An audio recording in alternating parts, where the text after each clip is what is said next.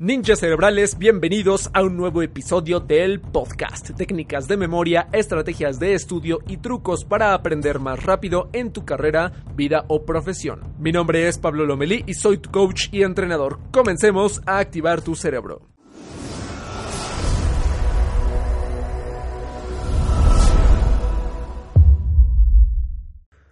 ¿Alguna vez has tenido que aprender muchísima información en muy poquito tiempo y llegas a saturar tu mente y pocos días antes de la prueba o del examen al final te acuerdas de muy poquito o después se te olvida todo y ya, adiós, adiós información, adiós contenido, adiós recuerdos? Esto llega a pasar muy seguido porque estamos estudiando de la manera incorrecta. Entonces, cuando tú sientes una dificultad de estudiar o de aprender, no eres tú, es tu sistema de aprendizaje, es lo que haces, no lo que tú eres. Cambiando tus acciones y el sistema y el proceso, cualquier estudio de cualquier tema en tu vida es rapidísimo, es muy muy eficiente y te lo vas a acordar de ello a largo plazo. Entonces, ya habíamos hablado de lo que es la repetición intensa. Sabemos que es mala, ¿ok? La repetición es mala, ya lo asociamos con el modo gorila de la repetición, eso es malo y satura la mente, ¿ok? Esta ocasión quiero profundizar contigo acerca de una de las mejores técnicas de estudio que eh, fue comprobada por la ciencia para que puedas estudiar con mejores resultados. Estoy hablando de la repetición espaciada. Recuerda que dediqué un episodio tanto en YouTube, tanto en el podcast de las mejores técnicas de estudio, de un estudio muy bueno de un profesor muy reconocido que se llama John Dunlowski y de las técnicas de estudio que están más, más eh, posicionadas, que están en un rango de efectividad muy alto, es la repetición espaciada, junto con la prueba de simulación y la examinación, ¿ok? Pero la repetición espaciada está muy alto en rendimiento e incluso vienen anotaciones de que dice que puede aplicarse en una amplia gama de situaciones para aprender cualquier cosa, ¿ok? Entonces, prácticamente este tipo de técnicas son las que valen la pena aprender porque se pueden aplicar a cualquier campo si lo haces de la forma correcta, ¿ok? Este episodio de la repetición espaciada está acompañado de un video de YouTube que apenas lanzamos en donde vienen ejemplos visuales de la repetición espaciada. Yo te recomiendo que si no has visto ese video, después de escuchar este episodio, vayas a ver los ejemplos visuales y lo encuentras tal cual, así de la misma manera, ¿ok? Y te va a ayudar bastante a conectar, porque aquí sabes, que en el podcast platicamos, profundizamos de los temas, de las técnicas y en YouTube pues vemos ejemplos visuales para que puedas tomar acción y ver algunos casos importantes, ¿ok? Entonces, vamos a hablar de la diferencia entre la repetición intensa y la repetición espaciada. La repetición intensa es la acción de repetir, releer y darle muchas vueltas a la información para saturar a tu memoria sin descanso. Es cuando tienes 2, 3, 4, 5 horas para estudiar y no descansas. Simplemente lees, lees, lees, lees y vuelves a leer y vuelves a releer y dices, ya terminé un tema. Pues, ¿qué hago? Lo vuelvo a leer, ¿no? Entonces, eso es la repetición. El saturar o el llenar a tu memoria de tanta información que se satura y llega el momento en donde cuando la quieres decir puedes contar con eso por un momento a corto plazo, pero a largo plazo se pierde, ¿ok? Porque la saturaste. Es como cuando estudiamos una noche antes para un examen, quizá en el examen tengas toda la información presente porque ya la saturaste, ¿ok? Pero después del examen se te va a olvidar la mayoría o te puedes bloquear mentalmente dentro del mismo examen porque todo está a corto plazo, no lo asimilaste, simplemente lo memorizaste a la fuerza y eso provoca que nada más regurgites la información o la vomites, por así decirlo, y ya se pierde para siempre, ¿ok? Entonces, la repetición espaciada o con el efecto espaciado es cuando le integras intervalos de descanso a tus sesiones de estudio y esto va a aumentar tu retención significativamente, ¿ok? Entonces, por ejemplo, si tienes cuatro horas para estudiar y las divides en una hora descanso, una hora descanso, una hora descanso, y otra hora, o esas cuatro horas las divides en diferentes momentos del día o en diferentes momentos en tu semana, vas a aprender mucho más que si inviertes esas cuatro horas de corrido, ¿ok? ¿Por qué? Porque permites que tu cerebro tenga un periodo de descanso en donde va a refrescar las ideas, ¿ok? Va a refrescar como tal la información, va a permitir que se olvide solo un poquito y cuando la vuelvas a repasar se, se refuerza, perdón, muchísimo más. Y con eso te quiero contar que Herman Ebbinghaus que es el creador de la curva del olvido, el que comprobó que dentro de nuestros cerebros existe una forma en cómo olvidamos información, él realizó un experimento muy importante en donde intentó memorizar 2.300 palabras sin sentido, que eran sílabas que no tenían ningún contexto, pues para eliminar el significado de la mente, que pues no hubiera pretexto de que algo que fuera muy similar dice, ah, pues sí me voy a acordar porque tienen relación con esto. No, el hecho de que hayan sido 2.300 palabras sin significado alguno, pues hizo que a Ebbinghaus le provocara como esta sensación de que pues todo el material es nuevo, ¿ok? ¿Cuánto me voy a tardar en recordar estas 2300 palabras. Y lo primero que hizo fue utilizar la repetición intensa. Entonces, Ebbinghaus se dedicó a repetir, repetir, repetir, repetir, repetir, repetir, ¿ok? Y en los días siguientes se le empezaba a olvidar la información, pero muy rápido, y comprobó que en la curva del olvido eh, se olvida casi el 50% de la, por ciento de la información en los primeros 20 minutos o en la primera hora si no se hace nada al respecto para recuperarla. Y después de uno o dos días ya se perdió el 60-70%. En una semana, en un mes ya se perdió el 80% y así va perdiéndose la información poco a poco si solo dependemos de la repetición o si no, o si no hacemos nada para poder capturar o recordar esa información de forma correcta, ¿ok? Entonces la repetición es mala, ya hablamos de eso y Ebbinghaus, eh, créeme que lo hizo y le quedó súper claro, ¿ok? Entonces, cuando Ebbinghaus integró a sus repasos el efecto espaciado, lo que sucedió en ese momento fue que, por ejemplo, repasó un poco el primer día un grupo de palabras sin sentido. Después dejó pasar una hora y volvió a repasar. Dejó pasar un día, volvió a repasar. Dejó pasar dos días, volvió a repasar. Dejó pasar cuatro días o cinco días, volvió a repasar. Después repasaba una vez a la semana. Después repasaba una vez cada dos semanas o cada tres semanas y como te estás dando cuenta cada vez los intervalos de descanso o de espacio de entre sesión y sesión de estudio los iba haciendo más grandes, más grandes, más grandes, más grandes. ¿Y por qué?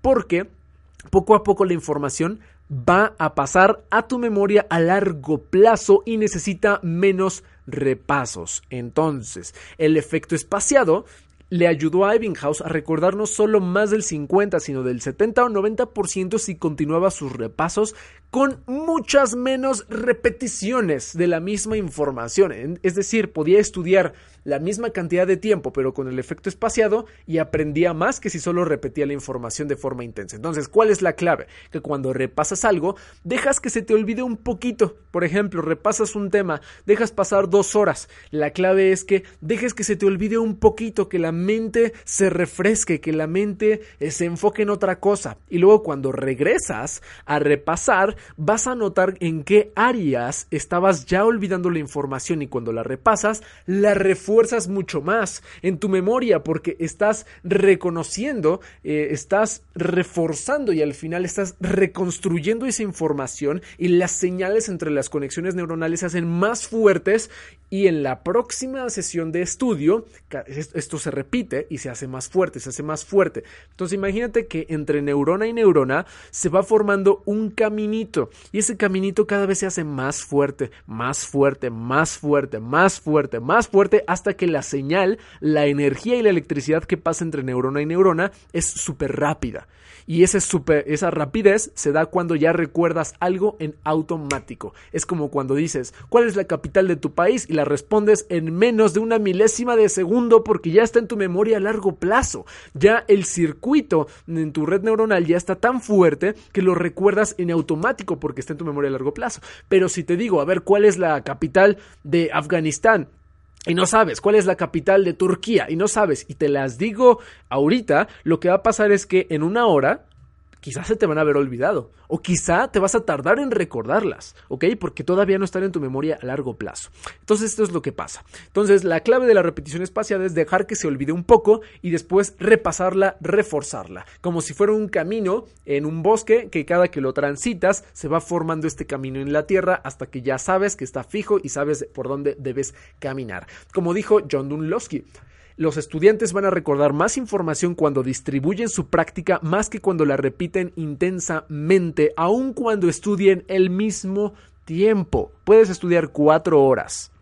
Eh, repitiendo la información o puedes estudiar cuatro horas espaciando tu estudio y vas a aprender mucho más en el segundo caso. Ahora quizá te preguntes, ya muy bonita la repetición espaciada, espaciar mi, mis sesiones de estudio, meterle descanso y ¿qué hago? ¿Cómo lo programo? ¿Cómo eh, divido mis sesiones para que no falle o para hacerlo bien? Bueno, existen dos métodos muy buenos de los cuales quiero enfocarme en el segundo. El primero te lo voy a platicar rápidamente porque eh, no es objeto de este episodio, porque es muy visual y para eso está el video de YouTube, ¿ok? Entonces la primera, eh, bueno, el primer método para aplicar la repetición espaciada se llama el método Leitner, ¿ok? Leitner, de un alemán que se llama Sebastian Leitner. Eh, la idea de este sistema es que, en primer lugar, utilices las llamadas flashcards. Si no has escuchado nunca qué es una flashcard, es, es una tarjeta de repaso, es como una ficha bibliográfica es una tarjetita en donde al frente escribes la pregunta y atrás de la tarjeta escribes la respuesta. Entonces el sistema consiste en que tú haces o transformas todo el tema que estás estudiando para un examen a tarjetas de repaso o a flashcards todo lo pasas a preguntas con su respuesta atrás. Entonces vamos a imaginar que eh, tienes 30 preguntas para estudiar para un examen. Tienes que hacer 30 tarjetas o, o más menos, dependiendo si quieres hacer más mini preguntas. Y pues te dedicas a repasarlas, en donde sacas la pregunta y la respondes con tus palabras y Después la volteas para ver si estás bien y continúas con la siguiente y continúas con la siguiente hasta que pues termines toda tu sesión de estudio. Ese es el sistema. Ahora, el método de Leitner es como un juego, lo acomoda este tipo de práctica como si fuera un juego. Primero, tus respuestas deben de ser muy claras, muy concisas, muy directas para que tú las respondas de esa misma manera. Entonces, este juego de como si fuera el, sistema es en donde divides tus tarjetas en cinco niveles. Nivel 1, nivel 2, nivel 3, nivel 4 y nivel 5. ¿Ok? Primero todas las tarjetas empiezan en el nivel 1, porque las tienes que repasar todos los días, ¿ok? Ese es el nivel 1. Si respondes, todas las que respondas bien, van a pasar al nivel 2. El nivel 2 es cuando tienes que repasar esas tarjetas en uno o dos días, por ejemplo, ¿ok? Si en uno, vamos a imaginar que hoy repasas todas tus tarjetas, tuviste 20 tarjetas bien, las pasas a nivel 2. Y ese nivel 2, por ejemplo, lo que va a pasar es que eh, algunas preguntas de ese nivel 2 las vas a repasar hasta en uno o dos días. Y las que tengas bien, tienes que repasarlas otra vez, pero hasta el nivel 3. Entonces va a ir avanzando como si fuera un juego. Si del nivel 3, por ejemplo, las tienes bien, van a pasar al nivel 4. Si en el nivel 4 vuelves a responderlas bien, van a pasar al nivel 5. Y si llegan al nivel 5, ahí termina el juego de esa pregunta en particular. ¿Ok? Entonces, el nivel 1 las, repasas todos los días. En el nivel 2 las repasas de 1 a 2 días. En el nivel 3 las vas a repasar en 3 o 4 días. En el nivel 4 una vez por semana o cada 5 días. Y en el nivel 5 pues ya las estudias antes de que pues llegue el examen. Entonces el objetivo es que todas tus tarjetas y todas tus preguntas lleguen al nivel 5. Es decir, que pasen todo el juego, todo el proceso, pasen todo el intervalo de espacio de tiempo hasta que lleguen hasta el nivel 5 y digas ya. Si llegan al nivel 5 significa que todas tus preguntas por lo menos las respondiste 4 o 5 veces bien. ¿Ok? Y significa que si hiciste eso ya dominas las preguntas y ya dominas el tema, porque el responder con tus palabras y de memoria todas tus tarjetas de una serie de preguntas tres, cuatro o cinco veces constantemente sin fallar, significa que ya te lo sabes, ¿estás de acuerdo? Entonces, ¿qué es lo que pasa si alguna pregunta la tienes mal? ¿Qué pasa si en tu primera ronda de repaso te equivocas? Bueno, esa pregunta se queda en el nivel 1. ¿Qué pasa si estás en el nivel 2? Y te equivocas en responder algunas tarjetas. Esas tarjetas se van a regresar hasta el nivel 1. ¿Qué pasa si estás en el nivel 4 o en el nivel 5 y te equivocas en una o más tarjetas? Esas tarjetas van a regresar hasta el nivel 1. Es como si perdieran el juego y se regresan hasta el principio. ¿Cuál es el beneficio de esto? Que así, al regresar estas tarjetas que tienes mal, pues tienes que reforzarlas y repasarlas de ahora sí que de tal manera que las puedas contestar bien y eh, te evita hacer trampa de que lleguen a nivel 5 y estén a medias. Por eso tienen que regresarse hasta el nivel 1 para que realmente te asegures de tenerlas correctamente. Entonces es como un juego y tienes que ir adaptando tu estudio a ello. Eh, sobre todo aplica cuando la información es teórica o es este ahora sí carga del material que tienes que estudiar. Lo que te recomiendo es que cada que puedas en la parte de la respuesta de tus preguntas hagas un dibujo, ¿ok? Hagas algún trazo o un dibujo y le agregues un poquito de color porque cuando creas tus propias tarjetas y tienen un estilo creativo y dinámico, lo que pasa es que el cerebro las recuerda y las asocia mejor. Entonces, cuando tú aparte de escribir la respuesta, la dibujas o, o pones algún esquema divertido o alguna asociación mental ahí atrás, te, te va a ayudar a repasar y a asociarlas cada vez más rápido, ¿ok? Entonces es súper importante que no solo escribas pregunta-respuesta de forma textual, agrega elementos visuales. La clave es que lo que estudias se va separando por intervalos de tiempo cada vez más amplios hasta que llegan al último nivel. Recuerda que el ejemplo de este sistema viene en el video de repetición espaciada que sacamos en el canal de YouTube. Para que puedas ver cómo se aplica, es muy sencillo y para esto yo eh, te quiero compartir que pues la ventaja de este sistema es que el repaso es como un juego.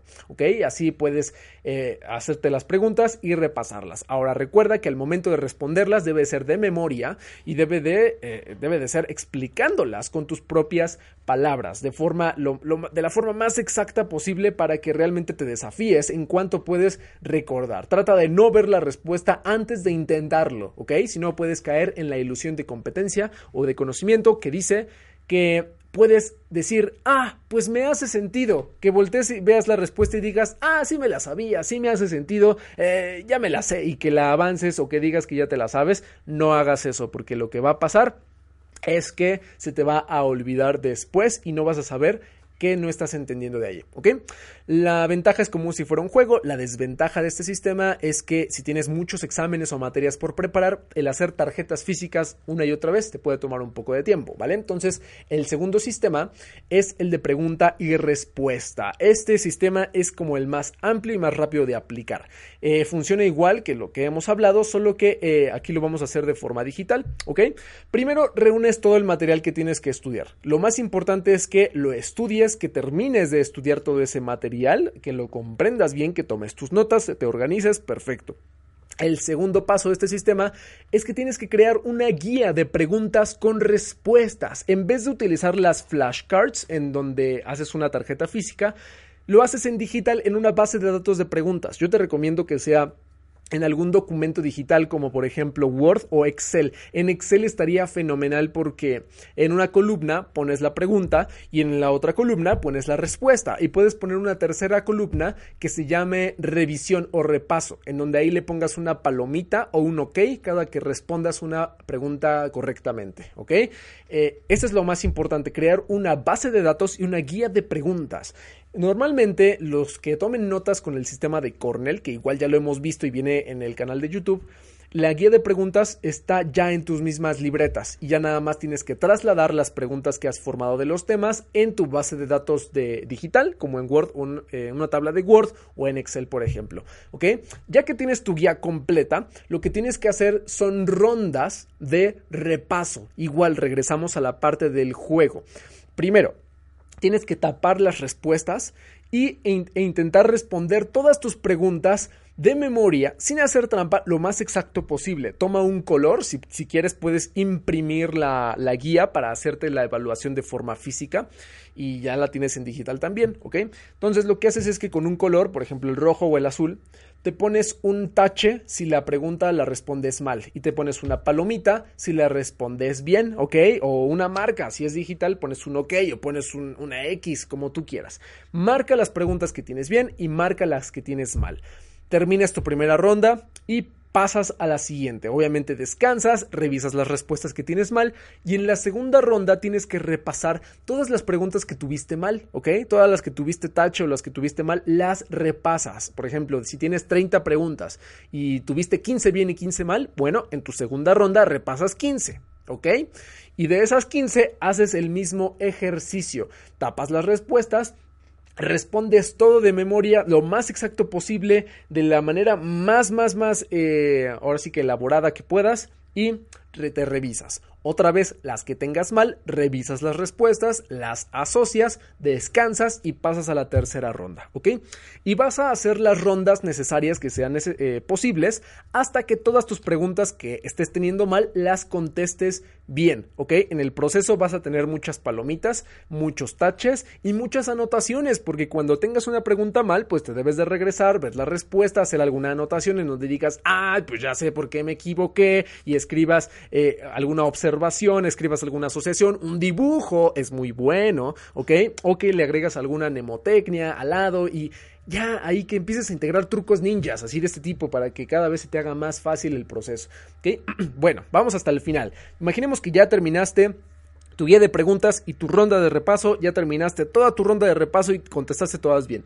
El siguiente paso es que hagas un examen de prueba, un examen de simulación, en donde respondas todas tus preguntas correctamente, lo más rápido y exacto posible. ¿Ok? Obviamente no lo hagas luego, luego. Descansa, deja pasar un tiempo, hazlo más tarde en el día o hazlo el día siguiente, como tú lo, ahora sí depende del tiempo que tengas y realiza este examen de prueba y te calificas y ves cuántas tienes bien y cuántas tienes mal. Aquí va a aumentar el índice de preguntas bien que vas a contestar. Por ejemplo, de las 30 preguntas, quizá ya contestaste 25 correctamente y nada más 5 son las que tienes que reforzar. Por ejemplo, en el caso que yo hice de memorizar un libro entero, el de Atomic Habits, yo hice una guía de preguntas de 46 y de las 46 después de hacer mis rondas de repaso, lo que hice fue hacer un examen de prueba. Y en el examen de prueba hubieron como cuatro o cinco preguntas que aún me costaron trabajo. Pero de 46 preguntas, en el examen de prueba, después de, hacer, después de hacer las rondas, es un índice muy alto.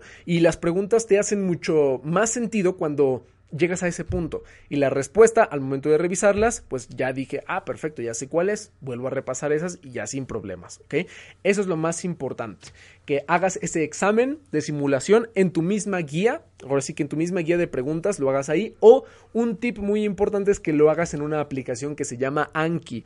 La puedes descargar eh, gratis en Android o en la computadora o en Mac también está, ¿ok? Puedes descargar esta aplicación si ya la has escuchado y es para hacer preguntas. Es una aplicación de flashcards o tarjetas de repaso digitales en donde pones la pregunta y después te muestra la respuesta con un clic. Está fabulosa esa, esa, aplicación. Expliqué un poquito de eso en el canal. Y pronto vamos a sacar un video exclusivo de Anki para que prestes mucha atención a cuando salga, ¿ok? Puedes explorarla un poquito. En este caso, puedes pasar toda tu base de preguntas a la aplicación de Anki y como si fuera un juego. ¿Alguna vez eh, me imagino que sí, aprendido algún idioma o practicado con Duolingo o con ese tipo de aplicaciones en donde te pone la pregunta o la frase y luego te muestra la respuesta? Pues Anki es una aplicación igualita. ¿ok?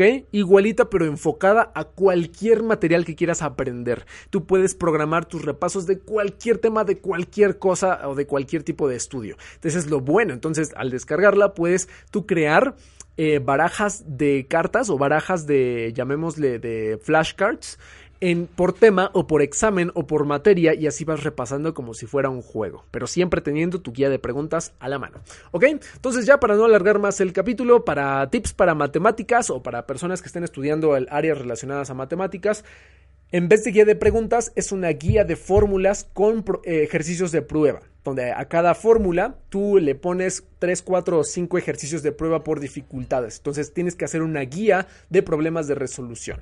Y el examen de simulación, igual lo tienes que hacer, pero a mano. Este sí es a mano, con tu puño y con una libreta para que pues asocies el procedimiento. Cuando estés realizando cada problema, trata de explicar en voz alta el porqué de cada paso y la razón de ser del el orden en el que estás resolviendo cada problema. Y sobre todo, eh, si puedes, pone una explicación con tus notas de a qué significa cada paso o por qué estás realizando este paso. Eso te ayuda bastante a poder repasar en áreas eh, relacionadas a las matemáticas o la física. Y sobre todo en ambos casos, en información teórica o información técnica, lo más importante es que cuando después de tus repasos haya preguntas o problemas que te cuesten mucho trabajo, ya pide ayuda a algún compañero o algún profesor. ¿Ok? Entonces, el secreto para recordar más información de lo que estudias es que siempre prepares con tiempo tus guías de preguntas y respuestas para complementar pues alguno de estos temas. Puedes utilizar mapas mentales, puedes utilizar esquemas, combinarlos con tu guía de preguntas y respuestas para que tengas una guía cada vez más más interesante. Y recuerda programar tus repasos que sean activos en todas las semanas hasta que domines un tema, hasta que domines todo lo que quieres estudiar. Si preparas y haces esto con tiempo, nunca vas a sentir presión de un examen o de temporadas de exámenes porque ya vas a haber adelantado lo suficiente. Entonces, presta mucha atención porque pronto vamos a tener un tutorial de Anki y lo voy a anunciar con todos, ¿ok? Entonces, si todavía no te sumas al curso de técnicas de estudio, yo te recomiendo que eh, entres a la página pablolomeli.com, diagonal técnicas de estudio. pablolomeli.com, diagonal técnicas de estudio. ¿okay? Es gratuito y vienen todas las lecciones. Una de ellas hablamos de este tema, de la repetición espaciada, y ahí mismo va a salir la, eh, la lección el video nuevo de Anki que está pronto por salir, ¿ok? Entonces, si programas tus repasos con tiempo, recuerda que cualquier ola de exámenes, de pruebas, de información, nada te podrá detener porque ya habrás adelantado lo suficiente y así vas a poder dominar cualquier tema, cualquier estudio en tu vida mediante la técnica de la repetición espaciada. Hasta entonces, activa tu memoria, aprende más rápido y sigue siendo un ninja cerebral. Si te gustó este episodio y te aportó valor, te invito a que te suscribas y que lo compartas con alguien que lo necesite. Y para que sigas recibiendo este contenido, te quiero dar cuatro ideas muy poderosas. Número 1. Únete al grupo de Facebook, lo encontrarás con el nombre de Mentes Entrenadas. Ahí es en donde publicamos ejercicios, lecciones y podremos compartir las ideas más poderosas de este podcast. Número 2. Enseña lo que aprendiste a alguien más para que lo fortalezcas y lo lleves a la acción en tu vida. Número 3. Te invito a participar en uno de nuestros nuestros talleres gratuitos de memoria y aprendizaje. Para que pidas tu acceso, entra directamente en pablolomeli.com diagonal taller gratuito. Para pedir tu acceso, entra en pablolomeli.com diagonal taller gratuito. Y número 4, si compartes algo que hayas aprendido de este podcast en tus redes sociales, no dudes en etiquetarme para que el equipo y yo estemos al pendiente de tus resultados. En Instagram me encuentras como pablolomeli.memoria, en Facebook como Pablo Lomelí Entrenador y en Twitter como como Pablo Lomelí MX. Hasta entonces, felices aprendizajes y nos vemos en el siguiente episodio de Ninja Cerebral.